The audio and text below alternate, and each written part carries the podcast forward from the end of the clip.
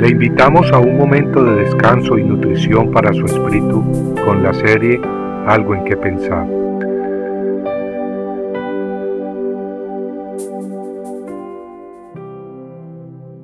Gracia abundante.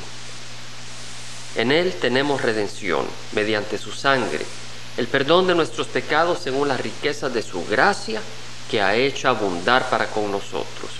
Efesios 1, 7 al 8. Una mañana en el año de 1986, cuando vivíamos en Georgia, al sur de los Estados Unidos, nuestro amigo Bill apareció con todas sus herramientas de campo en nuestra casa. Con gran entusiasmo y por iniciativa propia empezó a trabajar un tramo de tierra en nuestro jardín, limpiándolo de hierbas, piedras y plantando hortalizas. Al pasar los días, con gran entusiasmo, vimos crecer las plantas de tomates, pepinos, ejotes. Bill había sudado trabajando el huerto, cuyo fruto nosotros días después podríamos disfrutar.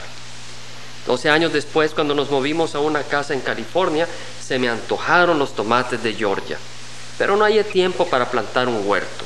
Pero Dios, quien es rico en misericordia, tenía un plan muy hermoso. Todo empezó con ese antojo de poder disfrutar esos tomates frescos en mi jardín, esta vez en California. Ese mismo año nuestro amigo Bill viajaba desde Georgia, California, y pasó a visitarnos. Cuando nos despedíamos, Bill observó que junto a la pared exterior de nuestra casa había una plantita, reconociendo sin titubear que era de, ¿qué crees? Exactamente de tomate. Lo más sorprendente de todo es que yo no había sembrado ninguna planta en dicha casa, mucho menos una de tomate. De hecho, en el área en donde había salido esa plantita, había anteriormente una veranera que en el invierno se había caído por las lluvias copiosas de ese año. Regada por las lluvias, la plantita seguía creciendo hasta que se convirtió en la planta de tomate más grande que jamás haya visto. Pronto se llenó de fruto, tomates muy hermosos y numerosos. Los comimos en ensaladas, los compartimos con vecinos, en fin, la planta seguía y seguía dando tomates. En el trabajo durante esa temporada escuché a mi jefe Charlie y al director de mercadeo John hablar de las plantas de tomates que ellos habían plantado en sus casas y cómo a pesar de sus esfuerzos no habían tenido fruto. Los tomates no crecían o no maduraban saludablemente. Le echaban la culpa al fenómeno atmosférico del niño. Por mi parte, yo al escuchar la conversación le daba gloria a Dios, meditando cómo la planta de tomate en mi casa había crecido y producido sin que yo hiciera nada.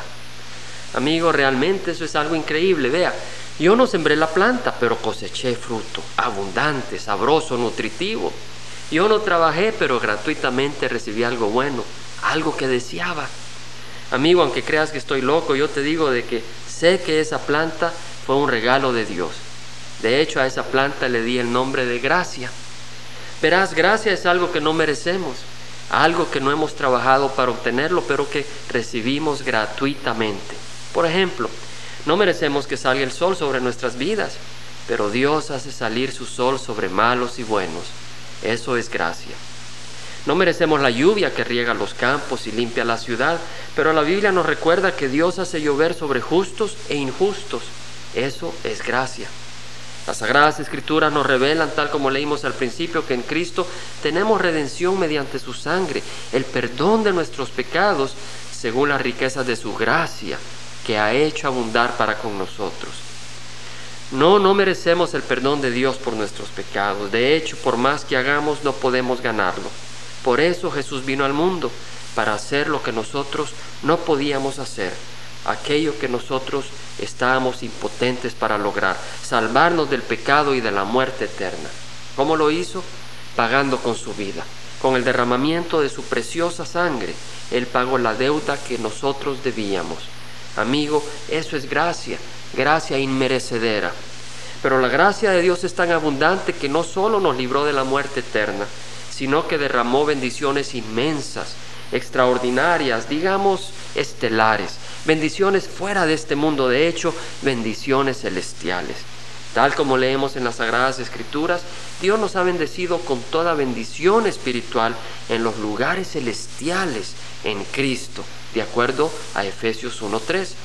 En Romanos 8:32 el apóstol Pablo escribe que el que no eximió ni a su propio Hijo, sino que lo entregó por todos nosotros, ¿cómo no nos concederá también con Él todas las cosas? Amigo, eso es gracia divina y abundante. Y el pueblo de Dios exclama, Gloria a Dios. Compartiendo algo en qué pensar, estuvo con ustedes Jaime Simán. Si usted desea bajar esta meditación, lo puede hacer visitando la página web del Verbo para Latinoamérica en www.elvela.com. Y el Vela se deletrea E L B de verdad E L A, donde también encontrará otros materiales de edificación para su vida. Puede también escribirnos a El Vela Pio Box 1002 Orange, California 92856, Estados Unidos. Dios le bendiga.